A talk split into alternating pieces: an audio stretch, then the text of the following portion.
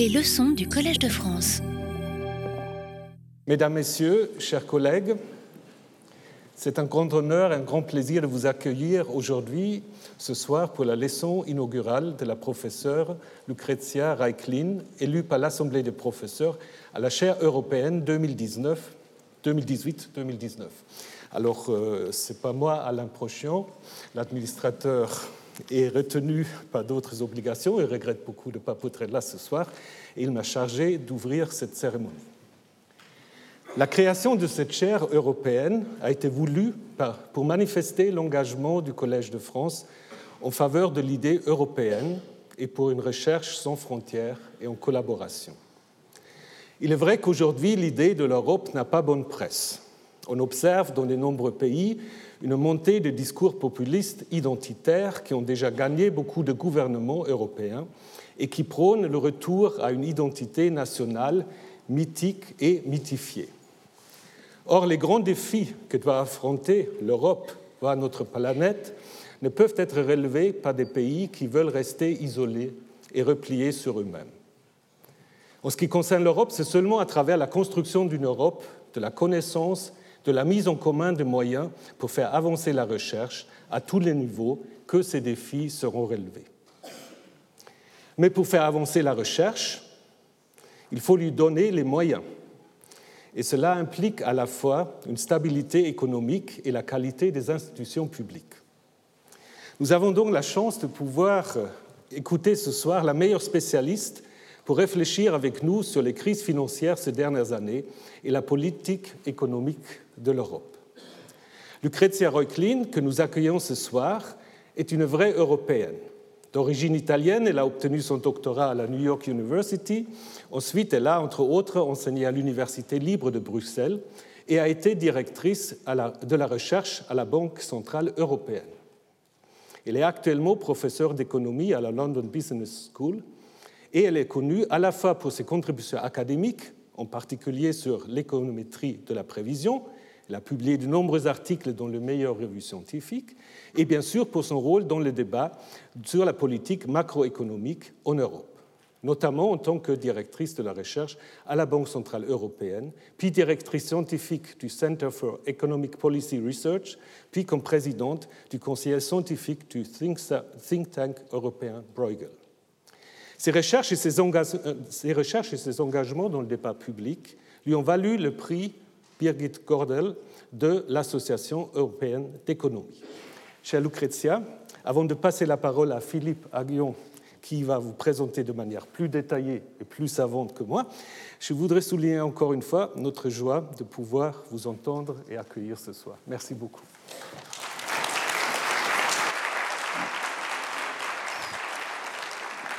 Donc euh, déjà, Thomas a déjà fait un bon travail introduisant Lucrezia.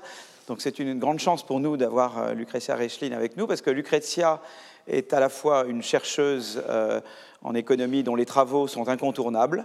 elle publie dans les, meilleurs journaux régulièrement. et elle est également une figure publique dont les opinions compte parmi les décideurs économiques, en particulier les décideurs économiques en Europe. Donc euh, elle est vraiment, Lucretia, à l'interface entre la recherche de pointe et le policy making, mais au plus haut niveau en Europe. Euh, Lucrezia a contribué de manière fondamentale, en particulier à l'économie de la prévision, à l'économétrie de la prévision et son application à l'analyse des cycles et à la politique monétaire. On dit souvent que les économistes sont incapables de prévoir l'avenir et souvent ne savent pas prévoir le passé. Euh, fait exception euh, et elle fait exception à cette règle, en particulier en ayant révolutionné ce qu'on appelle le nowcasting. On en anglais, quand on dit prévision, c'est forecasting, on regarde devant. Mais il faut prévoir même le présent, c'est-à-dire que c'est la prévision à très court terme. Et en fait, le, le nowcasting se pratiquait déjà en météorologie, mais, euh, et en économie, c'était fait de manière très heuristique, avant que Lucrezia euh, euh, en fait, innove le, domaine. Et avec ses co-auteurs, Lucrezia a mis au point une méthode ou un modèle statistique pour rendre le neocasting en économie opérationnel et rigoureux. L'idée est d'exploiter des informations sur toute une série de variables macroéconomiques pour lesquelles les données sont disponibles, mais à intervalles réguliers, et, les intervalles varient selon le type de données. Donc il y a certaines données qu'on a plus fréquemment et d'autres données qu'on a moins fréquemment. Donc on joue aussi sur la différence de fréquence de production des données sur les différentes variables, et à partir des données sur ces variables et de la variabilité des intervalles de temps entre chaque nouvelle donnée sur chaque variable. Alors, c'est des, données sur balance commerciale, variable de dépenses, input de production, etc. Eh bien, à partir de ces informations, eh bien, on est capable de prédire le PIB avant que les figures de PIB soient publiées par les instituts. Et le temps qu'on gagne à dire voilà, le PIB sera ça, avant même que les instituts statistiques vous donnent le PIB, on sait qu'il y a des gros problèmes de mesure d'ailleurs du PIB par les instituts statistiques, probablement euh, Lucrezia fait un même meilleur travail que, que beaucoup d'instituts, eh bien, ça, permet de faire beaucoup de choses. Donc, euh, euh, Lucrezia peut vous donner le PIB avant que celui-ci soit annoncé par les instituts statistiques. Et cette méthode est maintenant utilisée systématiquement par les banques centrales et autres administrations économiques, ainsi que par les investisseurs privés partout dans le monde. Euh, par ailleurs, donc ça, donc ça a été quelque chose d'important à la fois académiquement et en même temps, euh, maintenant, les, banquiers centraux ne peuvent plus travailler sans le no-casting de, Lucrezia. Par ailleurs, Lucrezia a un autre champ de recherche. Elle a produit d'excellentes contributions sur la politique monétaire, en particulier sur l'effet des politiques de quantity easing de la BCE. Euh, donc en fait, ça va être, je pense que c'est sur la base de ces travaux que Lucrezia va faire, va faire ce cours cette année. moi, je suis d'autant plus intéressé que, que ben, la BCE c'est très important. Moi, je suis un, grand fervent de Mario Draghi. Euh, pour moi, il a, il a sauvé l'Europe, euh, en tout cas, il a contribué à sauver l'Europe du risque d'une grosse récession avec le whatever it takes. Ça a été quand même quelque chose de très important. Ça, c'est bon, peut-être on n'est pas d'accord là. Et puis, je me souviens aussi, moi, de son discours à Jackson Hole, où Mario Draghi disait euh, Moi, voilà, c'est important ce que je fais, de, baisser les taux d'intérêt en récession, de, de faire du quantity easing, etc. Mais il faut que les pays fassent des réformes structurelles c'est-à-dire que souvent on veut opposer euh, les politiques macroéconomiques réactives au cycle aux réformes structurelles. Et, Mario Draghi a, peut-être un de ceux qui a le mieux articulé l'idée qu'en fait, il n'y a pas antinomie entre politique structurelle d'un côté et euh, politique proactive macroéconomique. En fait, il y a complémentarité entre les deux. Et l'efficacité d'une politique macroéconomique est beaucoup plus grande quand par ailleurs, eh bien, vous restructurez le marché des biens et services, que vous restructurez le marché du travail, que vous réformez l'État, ce n'est pas juste pour faire plaisir à Bruxelles qu'il faut faire ça, c'est qu'en fait, ça rend beaucoup plus fort les effets d'une politique macroéconomique. je crois que c'est des idées très importantes. Je ne sais pas du tout si c'est des idées qui vont être. Je n'ai pas encore vu le. Euh, je voudrais terminer avec une, note personnelle. En fait, je, connu Lucrezia euh, en, 1990. Moi, je me souviens quand euh, Lucrezia était à l'OFCE à Paris. Euh, et puis on s'est retrouvés dans, des conférences à intervalles réguliers, notamment à Bruxelles, où j'avais un très bon ami commun, Mathias de Watripon, que je vois toujours beaucoup. Et euh, donc voilà, donc je connais Lucrezia depuis un, certain temps. Puis on a découvert en fait que nos parents se connaissaient. Euh, en fait, voilà. Donc c'est une longue histoire. En fait, ça, ça, a plusieurs générations. Et en fait, mon père, c'était l'exil de mon père, l'exil politique de mon père en Italie avant ma naissance. Mais ce n'est pas l'objet, ce n'est pas l'objet de la leçon. Voilà. Donc c'est un grand honneur de voir euh, Lucretia Rechlin occuper la chaire européenne du Collège de France pour nous parler de ses travaux sur le rôle de la Banque centrale européenne dans la crise de l'euro et en particulier sur les modalités du quantity easing et ses effets sur la croissance économique européenne. Lucretia, euh, c'est à toi de. Voilà.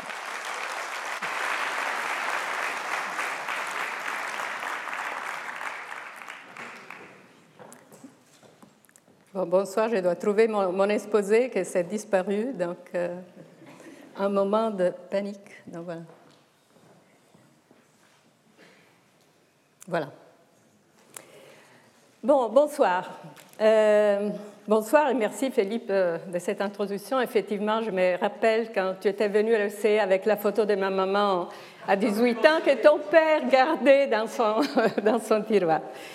Voilà, ok. Euh, chers collègues, chers amis, euh, Madame et Messieurs, euh, c'est un honneur pour moi de donner cette leçon dans une institution aussi prestigieuse que le Collège de France.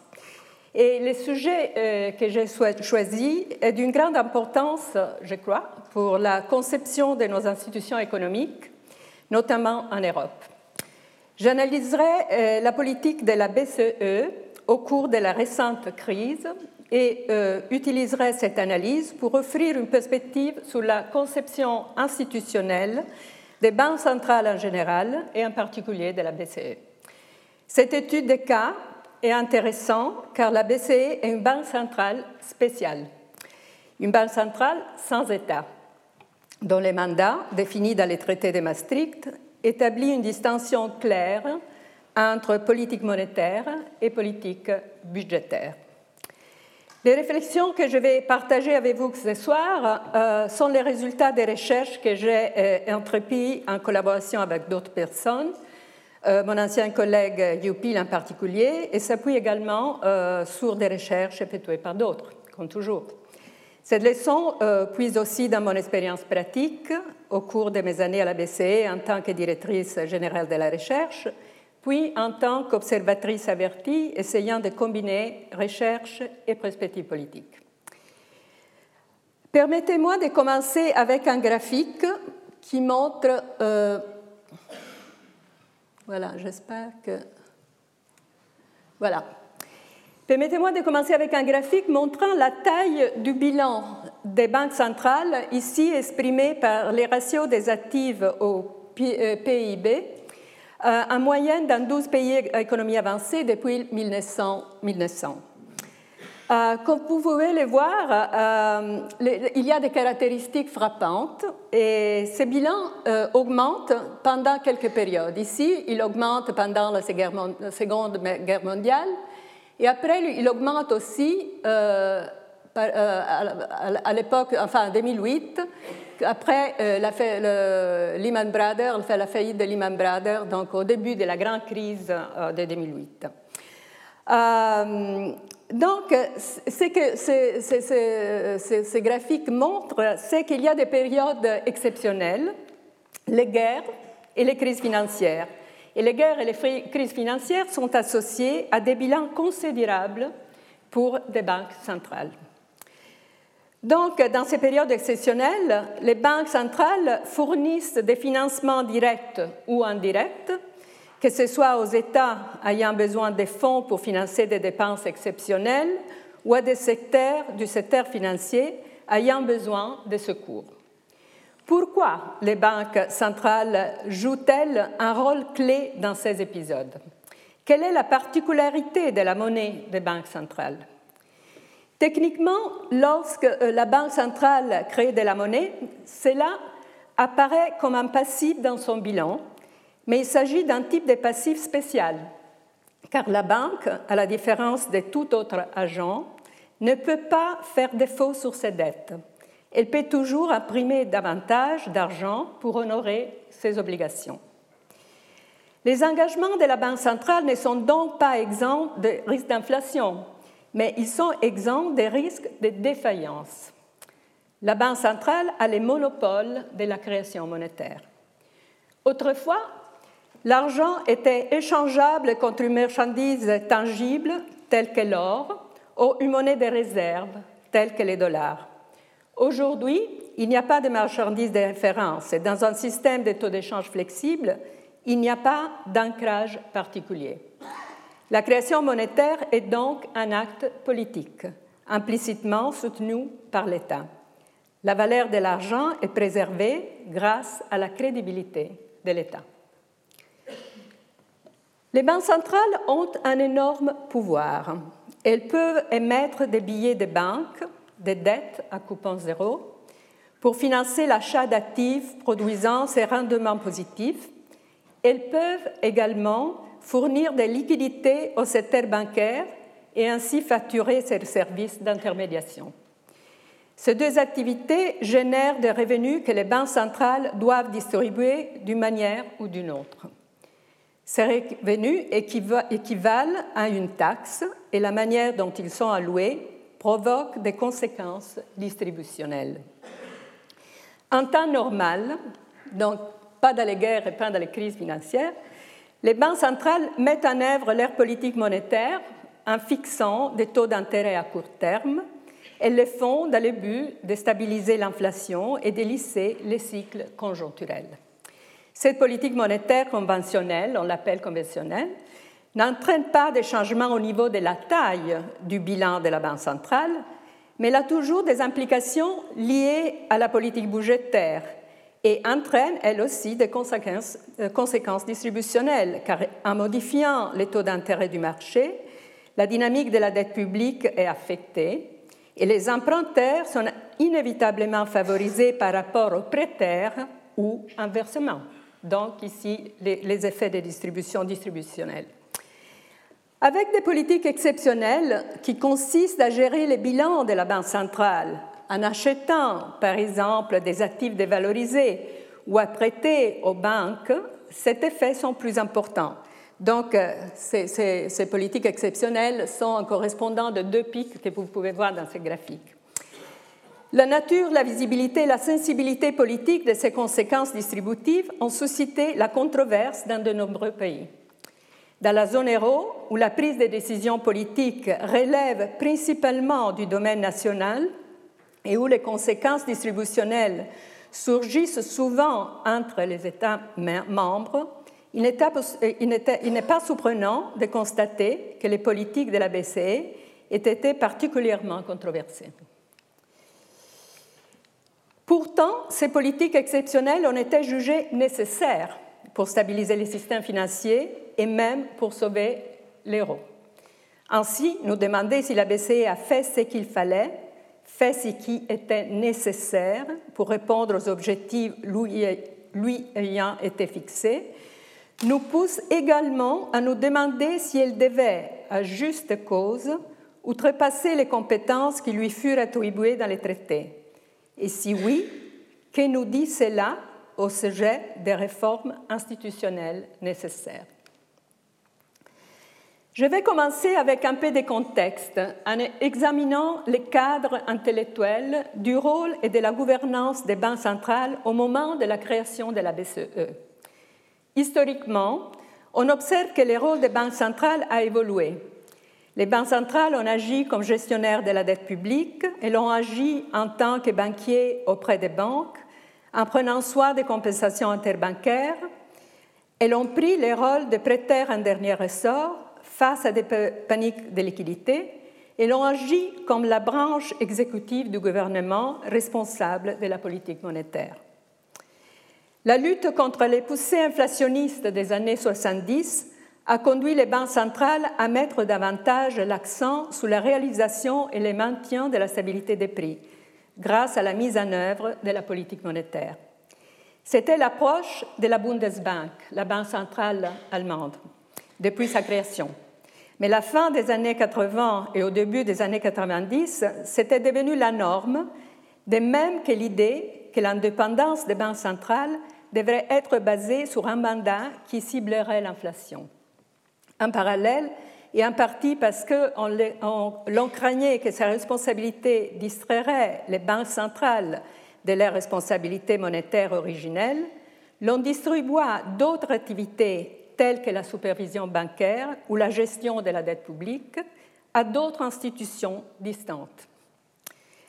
Avant la crise, les consensus sur les responsabilités des banques centrales étaient les suivantes.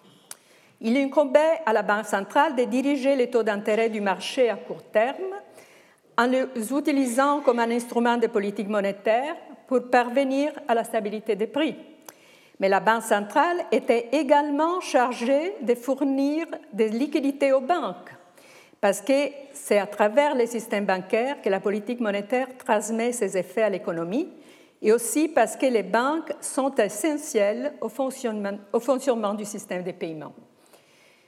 Budget, qui écrivait au XIXe siècle au sujet de la panique financière en Angleterre, recommandait à la Banque centrale de se tenir prête à fournir des liquidités en échange de bons garanties en cas de crise de liquidité généralisée. C'est ce qu'on appelle la règle de budget. Et il était aussi entendu qu'il y avait certaines choses que la Banque centrale ne devrait jamais faire. Premier, ne pas financer le gouvernement, que ce soit directement ou indirectement. Ne pas subventionner certains secteurs ou certaines juridictions, exactement pour la crainte des effets distributionnels que j'ai mentionnés n'est pas prendre des risques, en particulier des risques touchant au crédit, n'est pas interféré dans le fonctionnement du marché. La BCE est le produit de ce consensus. Ces idées ont été reflétées dans la discussion qu'on aboutit au traité de Maastricht. La BCE fut donc le produit d'un consensus intellectuel selon lequel les banques centrales devaient être des institutions restreintes et indépendantes. Et on pourrait argumenter que ceci est tout à fait différent de la norme historique. Le traité de Maastricht définit donc la relation de la BCE avec les autorités fiscales selon trois principes clairs. Tout d'abord, son indépendance. La BCE s'est vue accorder non seulement l'indépendance dans la prise de décision, mais également l'indépendance financière, ce qui limite sa capacité à absorber les pertes. L'indépendance financière définit la nature du soutien budgétaire de la BCE.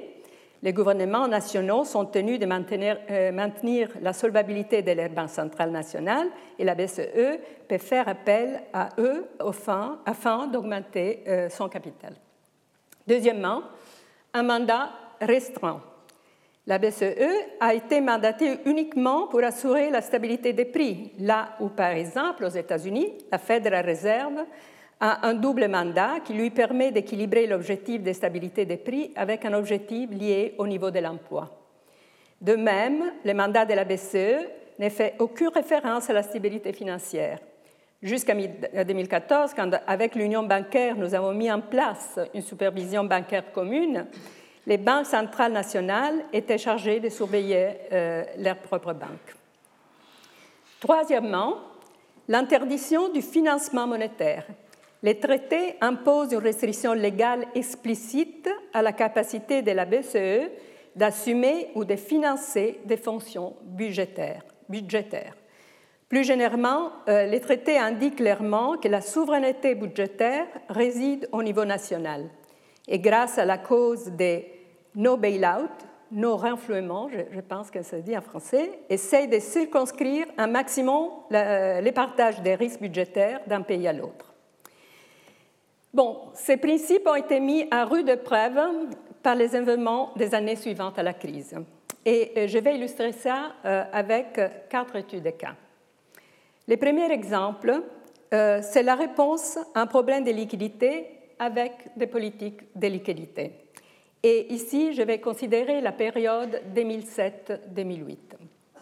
Les premiers symptômes de la crise de liquidité dans les secteurs bancaires sont apparus dans la zone euro en août 2007, avec des tensions sur les marchés monétaires. La première phase de la crise peut être définie comme celle d'un risque généralisé des contreparties, qui entraîna une importante augmentation des liquidités demandées à la Banque centrale, à la fois par les banques fragiles et les banques en bonne santé. Avec l'affondrement de Lehman Brothers aux États-Unis en 2008, la nature de la crise changea un certain nombre de banques firent faillite et l'économie entra dans la pire récession depuis les années 30. Les marchés interbancaires s'étaient effectivement effondrés. La tension sur les marchés interbancaires se distingue par une augmentation de l'écart entre les taux d'intérêt des emprunts non garantis de basse qualité, c'est les Euribor, et des emprunts garantis de haute qualité, les Euribor. Donc ça, c'est un graphique qui me montre simplement, c'est une indication des tensions sur les marchés euh, euh, à très court terme, euh, interbancaires, sur les marchés monétaires. Et ça, c'est l'écart entre, un, taux un taux garanti et un taux non garanti. Donc, c'est une mesure des risques qu'on utilise très, souvent en faisant l'analyse des marchés. Vous pouvez voir que normalement l'écart, donc en gris là, euh, c'est presque zéro avant les tensions de 2007, euh, ici, ça c'est l'été de 2007, ils deviennent énormes en, conséquence de la crise de Lehman en, fin 2008. Et donc, grâce euh, à, ce que la, BCE va faire dans cette période, donc cet écart va diminuer dramatiquement. Ici, c'est une autre histoire. Mais maintenant, je me concentre sur cette histoire. Voilà. Quelle, a été la réponse de la BCE Pour les comprendre, rappelons-nous les, les fonctionnements du marché interbancaire. Je, sais qu'ici, il y a beaucoup de scientifiques, des littéraires, des historiens, donc je vais euh, vous tuer ce soir en, montrant quelques mécanismes du marché financier. Mais peut-être euh, c'est une bonne chose, je ne sais pas. Euh, OK, le marché interbancaire, c'est une source essentielle de financement pour les banques. En, temps normal, une banque bénéficiant d'un surplus de liquidités va chercher à l'employer tandis qu'en parallèle, une banque faisant face à un déficit de liquidité cherchera euh, à les financer. Avant la crise, ces marchés des dépôts interbancaires étaient très actifs et permettaient à l'ensemble du secteur bancaire de trouver un usage pour les excès de liquidité et un financement pour les déficits. Euh, les banques cherchant à régler leur déséquilibre euh, des liquidités entre elles. Ça, c'est le marché interbancaire. Donc, c'est un marché entre banques. Avec la crise, et comme effet du risque des contreparties, donc les risques que l'autre banque pourrait peut-être pas euh, faire faillite et donc pas honorer euh, ses, débits. Comme, effet de ces risques de contrepartie, euh, illustrés dans, ces graphiques, les banques qui font face à un besoin de liquidité, qu'est-ce qu'ils font? Ils se tournent vers la BCE pour lui emprunter et les banques avec un surplus se tournent elles aussi vers la BCE pour y déposer leurs excès de liquidités, ainsi entraînant une augmentation des réserves et donc de la taille du bilan de la Banque centrale que vous avez vu au, début. Donc, je dirais plus précisément, dans notre cas, du système des banques centrales de la zone euro. Donc la BCE, pour faciliter ces mécanismes, décida de, passer des adjudications avec euh, euh, quantité fixe et taux variable, que c'était bon, la, façon dans laquelle faisait la politique monétaire avant, à des, euh, adjudications avec taux fixe et quantité variable. On, appelle ça la politique d'allocation illimitée à taux fixe. Les montants des liquidités dans les systèmes, enfin, à part les, choses techniques, la, chose importante de de cette politique, c'est qu'on fixe les taux la banque demande 100 et obtient 100 de la BCE. Elle demande 200 et elle obtient 200 de la BCE. Donc la liquidité devient euh, endogène. La liquidité euh, euh, donnée par, la BCE devient endogène. Donc, ces, politiques étaient une mesure d'avantage liée à la stabilité financière et la politique monétaire. Et à travers cette mesure, la BCE intervient pour remplacer un marché monétaire qui avait cessé de fonctionner efficacement en agissant comme intermédiaire des derniers recours, comme on montre ici dans cette euh, graphique. OK, ici, voilà. Ça, c'est mon, mon, explication euh, avec ce, ce, graphique. Donc, ça, c'est le marché monétaire interbancaire. Donc, les banques se prêtent entre eux. Et ça, les emprunteurs et les épargnants, c'est nous, c'est les familles, c'est les entreprises. Avec la crise des liquidités que, j'ai mentionnées, donc ces marchés se gèlent complètement. Et qu'est-ce qui se passe? Que la Banque centrale remplace les marchés et euh, euh, agit comme intermédiaire des derniers recours. Ça, c'est la politique de cette première phase euh, de, réponse à la crise. Et c'était à, ce moment-là, moi j'étais encore à la BCE quand, quand, ça, on, était, euh, s'était mis euh, en, en, route. Euh, donc, quelle est l'importance de ça? En fait, La réponse de la, BCE à cette crise de liquidité était un grand succès en fait. La BCE agit de manière agressive et rapide car elle disposait d'un modèle opérationnel qui se prêtait bien à ce type de crise. Donc, ce que je vais en train de, chercher d'expliquer maintenant, c'est que c'était un succès, mais c'était un succès aussi parce que la réponse donnée par, euh, euh, la BCE restait à, l'intérieur de son mandat. Et donc, il n'y avait pas d'ambiguïté de ce qu'on pourrait faire et ce qu'on ne pouvait pas faire. Ça, ce n'est pas le cas des autres cas que je vais discuter euh, avant. Donc, en fait, euh, contrairement à ce que euh, des observateurs avaient euh, soupçonné avant la crise, donc, surtout des observateurs des États-Unis, Et comme Thomas Bardasciop, par exemple, avait prédit en écrivant avant la crise en 2004, les modèles opérationnels de la BCE étaient bien préparés pour jouer les rôles de prêteurs en dernier ressort en cas de crise de liquidité généralisée, très utile pour traiter les crises systématiques. Donc ça, ce n'est pas une crise par rapport à une banque particulière, ce sont des réponses pour une crise généralisée des liquidités dans les marchés. La BCE avait également une longueur d'avance sur les autres grandes banques centrales, donc la Réserve fédérale aux États-Unis. Elle disposait d'un budget plus important et donc d'une grande capacité euh, à absorber des chocs de liquidités. Cela tient en partie à sa politique visant à payer les intérêts sur les dépôts euh, détenus par les banques à la BCE, qui sont les réserves. La Fed, en fait, adoptera cette mesure après la crise, hein, en suivant donc la BCE. En outre, elle était partie d'une définition des garanties plus larges dans ses opérations avec les banques et acceptait un plus grand nombre d'institutions comme contrepartie dans ses opérations. Cela a permis à la BCE d'adopter euh, dès le départ euh, la crise, d'approcher du départ la crise d'une façon systémique, plutôt que de au sauvetage d'institutions spécifiques, comme, euh, c'était le cas dans les États-Unis. L'action de la banque à ces, à respecte la règle des budgets. Elle agit en tant que prêteur de dernier recours lorsque les risques de contrepartie bloquaient l'ensemble du système et elle eut donc un effet sur les banques fragiles, mais aussi sur celles euh, qui étaient solides, en bonne santé.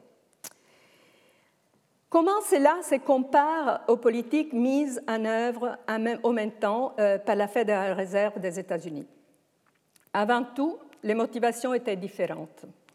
La Fed a mis en place des achats d'actifs, ce qu'on appelle les quantitative easing, assouplement quantitatif. Je vais utiliser quantitative easing, euh, même si c'est une expression anglaise, mais parce que bon, c'est l'expression que tout le monde euh, utilise. Donc, la Fed a mis en place des, achats d'actifs pour remplacer la politique conventionnelle visant à fixer les taux d'intérêt, car ceux-ci, les taux d'intérêt, avaient atteint leur bon de zéro. Donc, on ne pouvait pas descendre en dessous de zéro, et donc on fait autre chose. Donc, on, achète des actifs, on cherche d'assouplir les marchés avec des autres outils. Donc, cette, politique exceptionnelle, le quantitative easing, c'était euh, une politique visant à remplacer la politique normale euh, qui, gère les taux d'intérêt. En revanche, les opérations spéciales adoptées par la BCE, euh, en particulier les ces, allocations illimitées à taux fixe que j'ai décrites, ont été considérées comme un complément de la politique monétaire traditionnelle, sans vouloir ainsi séparer dans le cas de la Fed, le programme d'achat d'actifs a été mis en œuvre pour remplacer la politique d'intérêt, dans le cas de la BCE, pour, remplacer, euh, euh, pour, complémenter la politique traditionnelle. Donc c'était plutôt une politique ciblée à la euh, stabilité financière plutôt que la politique monétaire. Mais en fait, dans les deux cas, et contrairement à ce que beaucoup de gens ont écrit, en fait, l'effet endogène, l'effet des deux politiques fut très euh, similaire. En fait, l'effet fut une énorme expansion du bilan de la Banque centrale, même si les politiques étaient différentes. Et ici, on peut voir en fait euh, les bilans de la BCE et de la Fed, de la BCE en rouge, de la Fed en bleu. Ça, c'est les actifs du bilan de la Banque centrale par rapport, au PIB. Vous voyez ici, dans les deux cas, et donc, il augmente euh, jusqu'en conséquence de la crise des Lehman.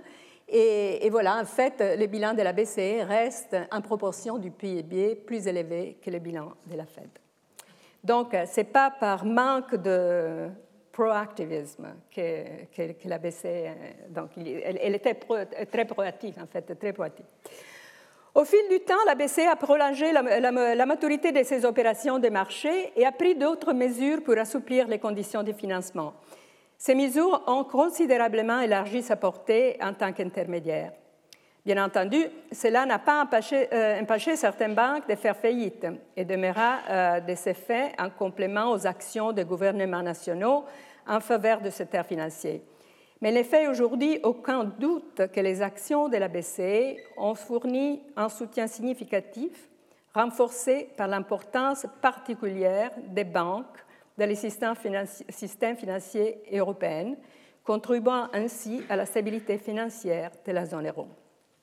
En effet, la réponse de la euh, BCE à cette crise de liquidité devrait être considérée comme un succès et pas uniquement en raison de ses effets directs sur le système bancaire. Plusieurs études ont montré que les effets sur les prêts et sur l'économie réelle, dus à la compression des marges de crédit induites par la BCE, étaient considérables.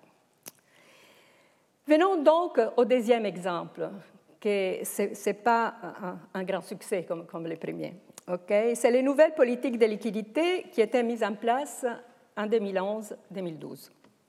Comme la crise de liquidité généralisée s'était transformée en crise bancaire et que l'insolvibilité de certaines institutions menaçait la stabilité du système, il devint difficile de distinguer entre les problèmes de liquidité et les problèmes de solvabilité. Et c'est là que les limites de la structure de gouvernance de la zone euro sont devenues claires. Il est intéressant donc euh, d'analyser ces deux épisodes, 2007-2008 que je viens de, euh, décrire et 2011-2012. Fin 2011, lorsque Mario Draghi succédait à Jean-Claude Trichet à la présidence de la, BCE, e, il y avait de nouveau un risque de crise bancaire.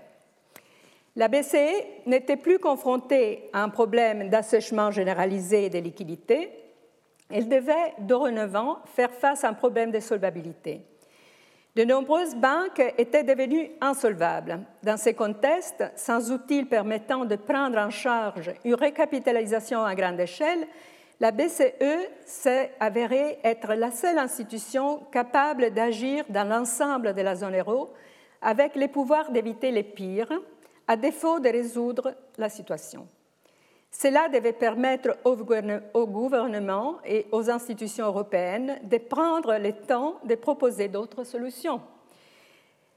Draghi avait annoncé une série d'opérations de liquidité à plus long terme en décembre 2011 et en février 2012.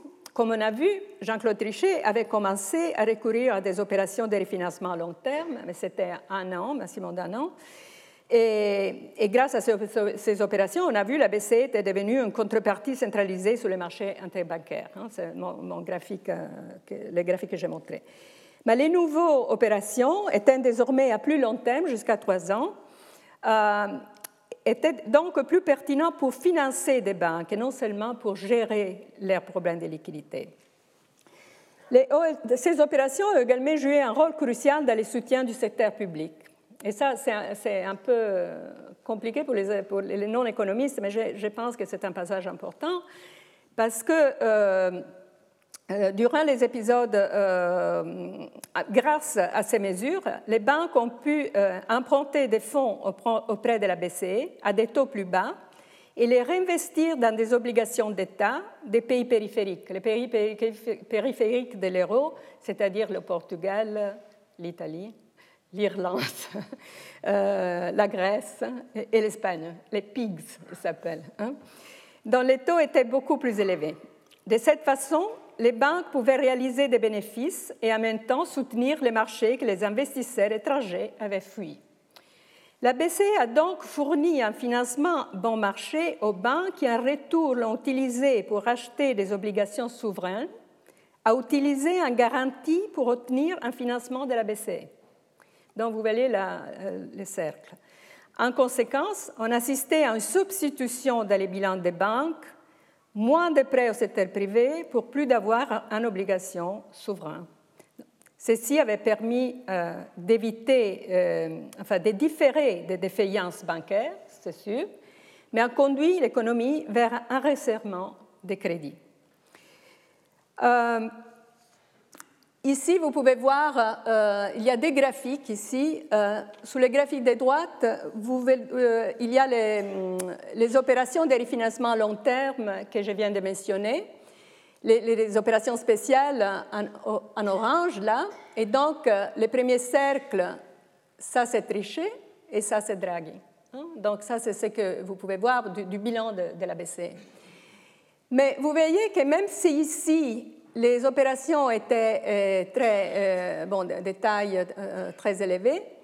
En fait, il y a maintenant dans cette deuxième période un écart entre les prêts aux, institutions non financières, donc les entreprises, et, spécialement les entreprises ici, et la production industrielle. Par, contre, ici, dans la première phase, les deux graphiques vont en tandem.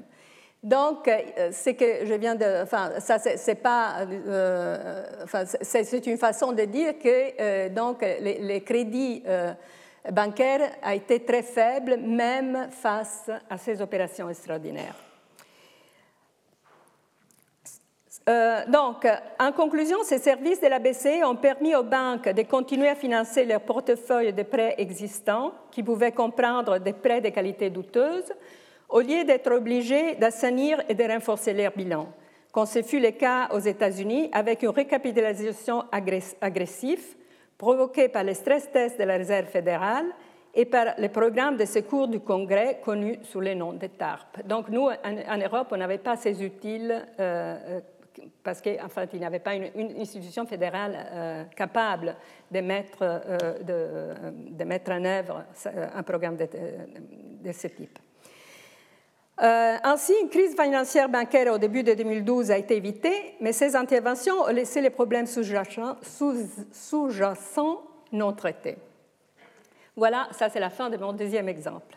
Maintenant, j'arrive euh, au mon troisième et quatrième exemple qui euh, touche au, problème du financement de l'État souverain, pas le financement des banques, mais le financement des États.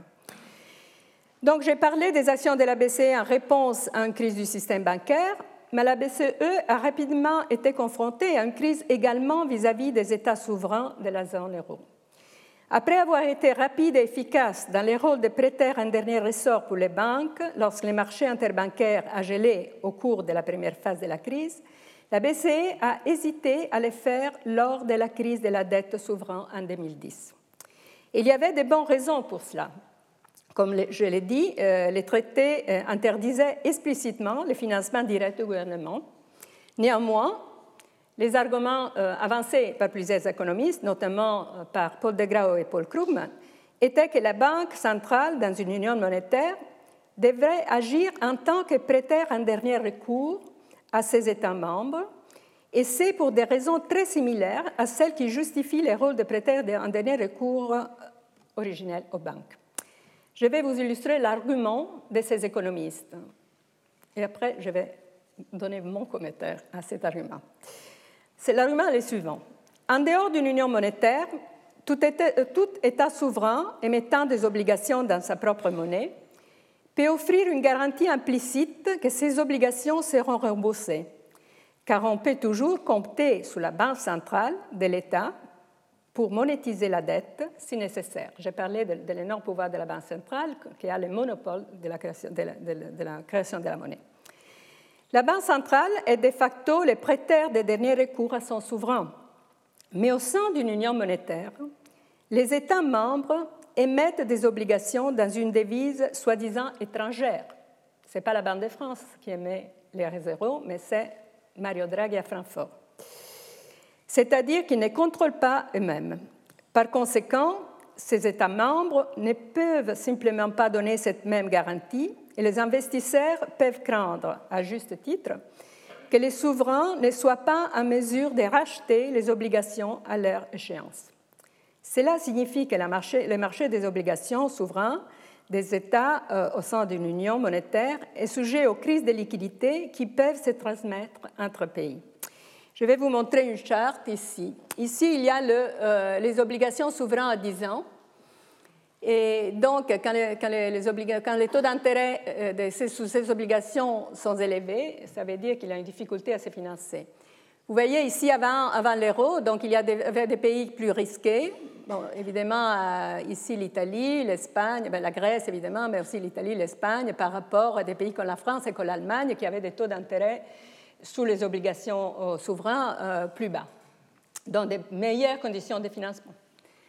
Avec l'euro, Bon, ces différences sont complètement, euh, complètement éliminées. C'est comme si les marchés avaient euh, considéré que la BCE était une garantie pour tout le monde, pour la Grèce comme pour l'Allemagne. Donc, que, les risques d'un investissement dans les obligations allemandes étaient les mêmes que les risques dans l'investissement d'une obligation Évidemment, ils étaient un peu endormants ici. Mais ils se sont réveillés tout de suite avec, le premier, bon, avec Lehman et les, premiers signaux de la crise financière. Et donc, ils sont passés d'un extrême à l'autre. Ici, donc, les, taux obligationnaires sur la Grèce deviennent très élevés, mais même, pas seulement la Grèce, la Grèce, le Portugal euh, et les autres pays qui étaient euh, presque, euh, qui, ont facilement perdu l'accès au marché, mais même l'Espagne et l'Italie, vous voyez que les taux d'intérêt commencent à diverger par les taux d'intérêt de l'Allemagne et de la France. Donc, d'une tranquillité totale à la panique. L'idée, donc, euh, euh, est, qu'une économie illiquide mais solvable peut être attaquée par l'investisseur. Donc, ça, c'est considéré comme une attaque, euh, comme une attaque, une espèce de, de spéculation, plus qu'une attaque fondée sur une considération de, l'état fondamental de ces pays. Donc, Ici, on ne parle pas de, la Grèce, qui était probablement non solvable, mais des pays comme l'Italie et comme l'Espagne. Ça, donc cet équilibre négatif d'un taux trop élevé peut être, euh, peut être euh, adressé, réadressé par l'action de la Banque centrale. Donc, une économie liquide mais solvable peut être attaquée par l'investisseur et peut donc être sujet à une crise autoréalisatrice qui peut euh, mener à un défaut, donc un mauvais équilibre. Et dans cette situation, l'autorité monétaire peut éviter les défauts et amener l'économie vers un bon équilibre parce qu'elle peut émettre des passifs à un taux d'intérêt inférieur à celui d'un gouvernement soumis au risque des défauts et donc réduire le coût total de l'emprunt pour le secteur public. Mais ce qui est évidemment sujet à controverse est soutenir que même si la probabilité des défaut est dictée par des problèmes fondamentaux de solvabilité, la Banque centrale devait néanmoins intervenir, parce que ça, c'est évidemment un, financement aux États. La motivation, comme dans le cas des banques, est qu'en temps réel, euh, les problèmes de solvabilité et la liquidité sont difficilement distinguables, donc c'est mieux intervenir quand même, même si on n'est pas sûr. En fait, ça, c'est l'idée. mais évidemment, ça euh, pose un, problème d'aléa moral. En outre, et ça, c'est en fait le, le point le plus important, il faut toujours penser que même si l'action de l'autorité monétaire peut amener l'économie vers un bon équilibre, même si ça se justifie, il faut être conscient que dans certains États du monde, les fondamentaux pourraient être si mauvais qu'il pourrait y avoir un défaut quand même, malgré l'achat d'obligations par la Banque centrale. En ce cas, en cas de défaut de l'autorité souveraine, l'autorité monétaire subit une perte en capital. Et si son bilan est suffisamment altéré, une inflation excessive peut en résulter, parce que la façon de financer cette perte est de créer de la monnaie, donc euh, pousser, euh, donc, euh.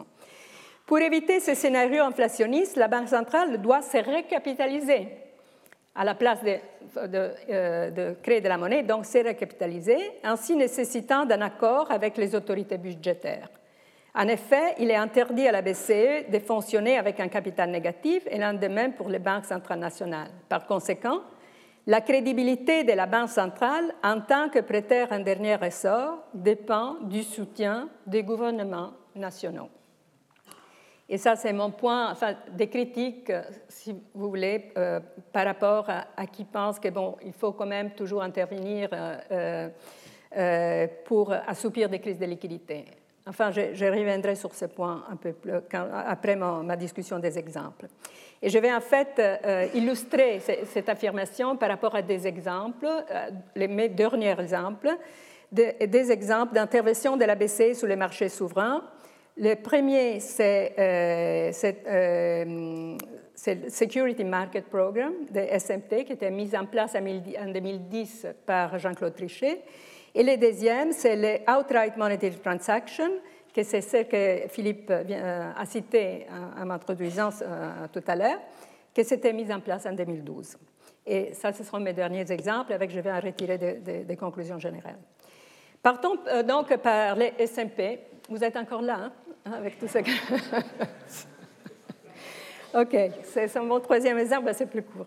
OK, les SMP. Le 14 mai 2010, la BCE a mis en place les SMP et a demandé aux banques centrales nationales d'acheter des obligations souveraines de ces pays, des pays en crise. Ce programme était à l'origine une réponse à la crise de la dette grecque qui avait progressivement évalué dès l'automne 2009 avec l'annonce du gouvernement grec qui reconnaissait pour la première fois la mauvaise situation budgétaire du pays, au printemps 2010 avec une véritable grève de financement. La BCE s'est retrouvée dans un impasse. D'un côté, la BCE, craignant à juste titre qu'autoriser un défaut sur euh, la dette souveraine d'un pays de la zone euro menaçait ces pays de l'affondrement financier, les systèmes bancaires détenant euh, en effet une quantité importante de dettes souveraines, donc une grande partie servait à ce stade euh, des garanties pour la BCE, comme j'ai expliqué, si les autorités nationales avaient été contraintes euh, de revenir à une monnaie nationale afin de maintenir les paiements et de fournir des liquidités, un tel effondrement financier aurait alors pu déclencher une sortie de l'euro. En outre, la crainte des contagions à d'autres pays était considérable. Un défaut ou une sortie de la Grèce de l'euro aurait alors fait miroiter cette possibilité à d'autres économies périphériques de la euh, zone euro, telles que l'Irlande et le Portugal. Aussi, les banques des principaux pays étaient fortement exposées à la dette souveraine euh, grecque. D'autre part, la BCE n'était pas bien équipée pour à elle seule résoudre les problèmes de solvabilité qui menaçaient la Grèce. Elle était soumise à des contraintes institutionnelles spécialement conçues pour l'empêcher de céder à des pressions, la poussant en soutien quasi budgétaire en réponse à des problèmes de solvabilité. La BCE a alors demandé aux gouvernements nationaux de fournir l'aide budgétaire nécessaire, mais cette disposition fut contestée au motif de la clause de non-renflouement, no bail-out, prévue par les traités. Fin avril 2010, un ensemble de prêts bilatéraux auprès d'autres pays de la zone euro avait été convenu.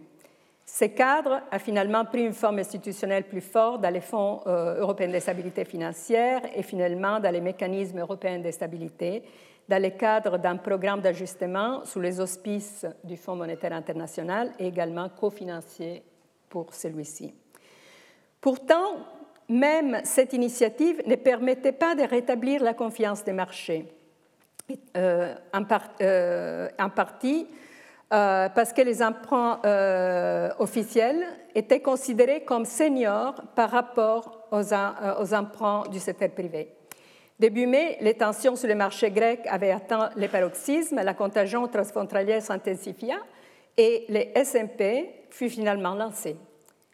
Malgré ce programme, pour lequel au total de 223 milliards d'euros sera dépensé par la BCE, l'effet sur le différentiel des taux souverains demeura limité et la contagion toucha également l'Italie et l'Espagne. En effet, en août 2011, le SMP fut attendu à l'Italie et à l'Espagne mais là encore, les effets sur le différentiel des taux souverains furent peu, affectés. L'incapacité, euh, euh, euh, en fait, oui, non. De SMP à apaiser les marchés peut être attribuée à l'absence d'un mandat solide. Ça, c'est un point important. Rappelons-nous qu'Axel Weber, président de la Bundesbank, avait démissionné en avril 2011 pour s'opposer à l'action de la BCE. En effet, la BCE elle-même avait décrit ce programme comme limité et temporaire, plutôt que comme un véritable soutien. Donc ça, c'est l'importance de ces cas. Donc il n'y avait pas un soutien clair euh, du côté budgétaire politique. Donc maintenant, ça, me permet de passer à mon dernier exemple, qui est l'autre intervention sur le marché souverain, l'EMT. Et euh, donc, euh, en réponse à l'aggravation de la crise de la dette souveraine, Mario Draghi déclara le 26 juillet 2012, lors d'une conférence à Londres, dans le cadre de, dans le cadre de notre mandat, la BCE est prête à faire tout ce qui est nécessaire pour préserver l'euro. Et croyez-moi, cela sera suffisant, le pouvoir de Banque centrale. Quelques jours plus tard, le 2 août 2012, la BCE annonça des achats fermes de dettes souveraines sur les marchés des obligations secondaires et en septembre annonça les grandes lignes du programme OMT. Dans le cas de ce programme, la BCE achèterait les quantités illimitées d'obligations d'État de la zone euro avec des chances allant de, 1 euh, à 3 ans, à la condition que les pays dont la BCE achèterait les obligations répondent à des conditions essentielles. Premièrement, ils devaient recevoir un soutien financier du mécanisme européen de stabilité. Deuxièmement, ils devaient se conformer aux mesures de réforme requises par les programmes respectifs de ces mécanismes. Troisièmement, les programmes OMT ne pourraient être activés que si les pays eurent retrouvé un accès complet au marché des prêts privés. Enfin, les taux des obligations souveraines du pays devaient être supérieurs à ce qui était justifiable, justifiable économiquement parlant. Donc, c'était un programme conditionné. À ce jour, le programme OMT n'a jamais été utilisé. Pourtant, des preuves de nature quantitative, preuves d'une littérature empirique abondante, montrent que cette annonce a eu un effet important sur les taux souverains, beaucoup plus important que l'effet des achats effectifs dans le cadre du programme SMT, SMP. Ici, on peut voir ça, c'est les taux obligationnaires euh, à 10 ans pour l'Italie et l'Espagne. Vous voyez, ça, c'est l'SMP, le mon troisième exemple. Donc, en fait, elle a eu un, effet contraire. En fait, les taux sont augmentés. Par contre, avec l'OMT, ils sont diminués. De même, l'OMT euh, aura été beaucoup plus efficace que les programmes, euh, de financement euh, des banques à long terme évoqués dans la deuxième étude de cas pour assouplir les conditions de financement des banques des pays périphériques. Cela s'explique par le fait que ces conditions étaient partiellement affectées par les risques souverains des banques incitées à acheter de grandes quantités des obligations souveraines nationales. Mais alors, à quoi euh, tient cette différence? Pourquoi l'annonce de l'OMT, contrairement au SMP, fut-elle un succès?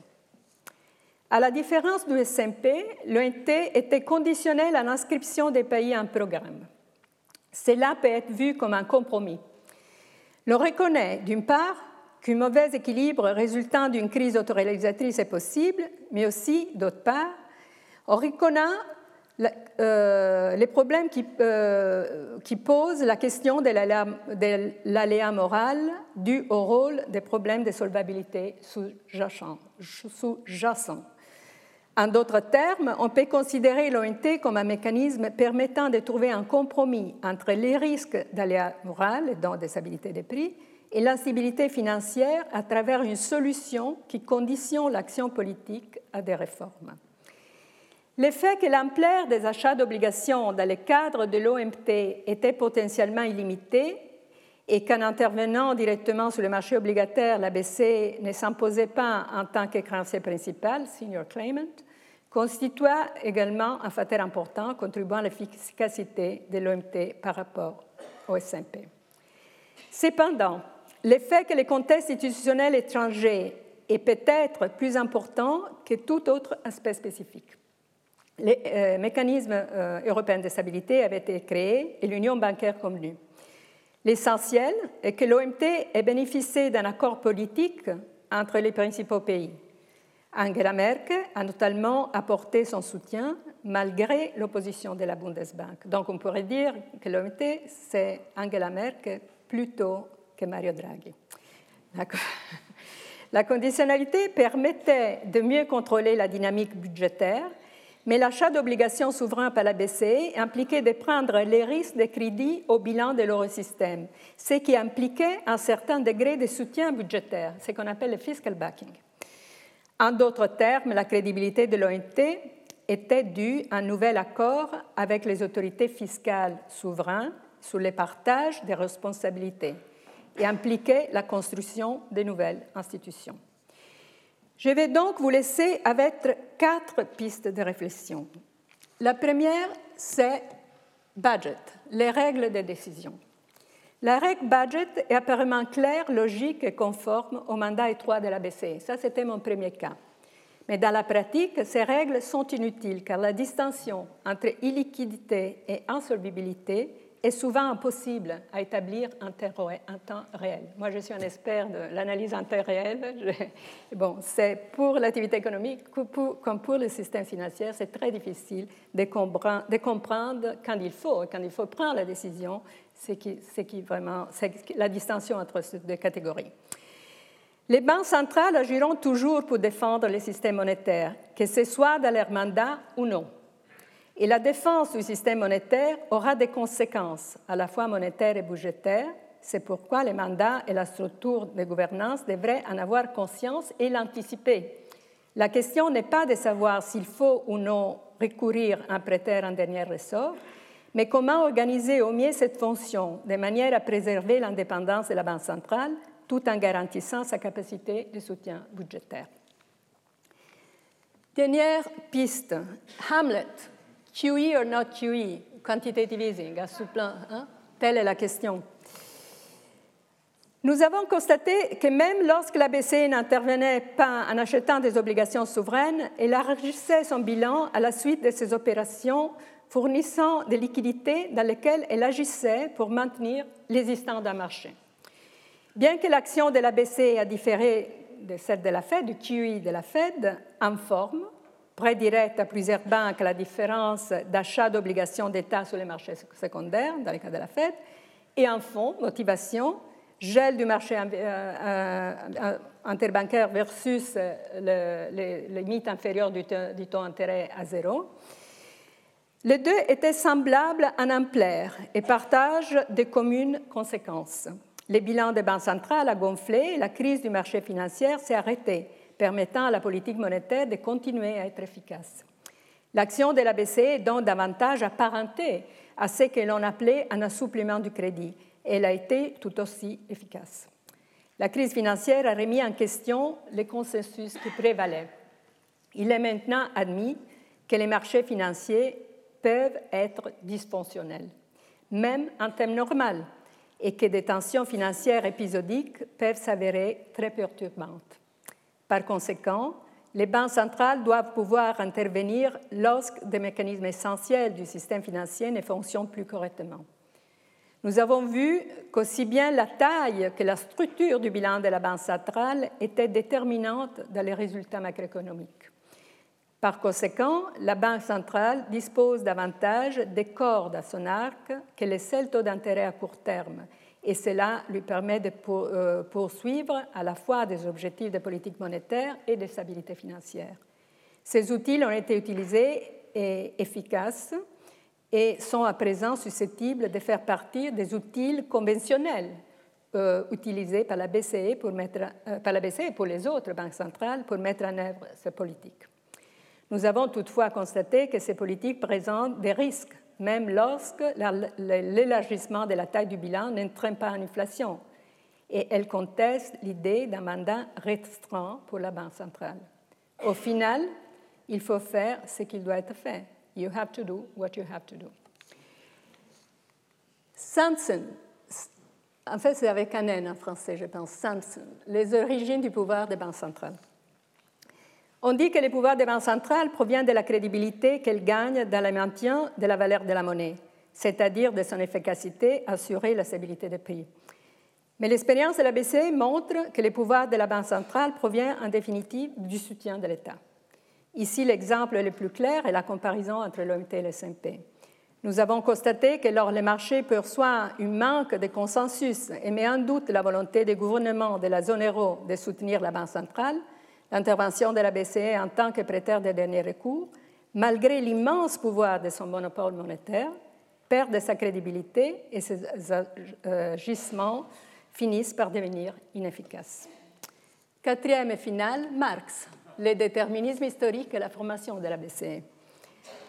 L'euro a vu le jour via le traité de Maastricht en 1992, 92 parce que j'ai vécu en Belgique, hein, 1992. Hein et sa création peut être considérée comme le produit des forces motrices du projet européen. Son calendrier était une conséquence de la dynamique politique entre les États membres, en particulier l'Allemagne et la France, et à son tour, une conséquence d'événements extérieurs, notamment la réunification de l'Allemagne. Mais le moment choisi pour sa création s'est avéré être extrêmement important, Jusqu'au moment de la conception de la monnaie unique et de la BCE, les consensus intellectuels s'étaient réunis pour considérer que les banques centrales devaient être indépendantes avec des mandats étroits. Sans cette coïncidence historique, on aurait vu dans la création de l'euro une intégration politique et donc budgétaire beaucoup plus grande entre les États membres. La crise de 2008-2009 et l'expérience acquise dans la lutte contre ses conséquences depuis ont modifié les consensus intellectuels sur la gouvernance des banques centrales et ont, euh, relevé les défis auxquels nous sommes confrontés lors de la refonte du cadre du gouvernance. Sur un plan plus politique, euh, j'arrive aux conclusions maintenant, et euh, enfin en conclusion, je vous laisse un peu en suspens. Sur un plan plus politique, mon analyse devait conduire aux recommandations suivantes.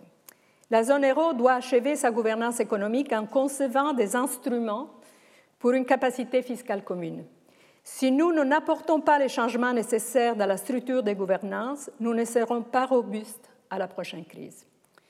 En réfléchissant sur la refonte de la structure des gouvernances, nous devons être conscients du fait que l'indépendance de la BCE sera toujours menacée par les conflits entre la nécessité de faire trop et la contrainte institutionnelle poussant à faire trop peu.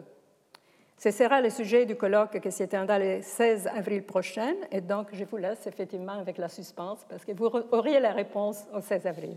Merci. Retrouvez tous les contenus du Collège de France sur www.colège-2-france.fr.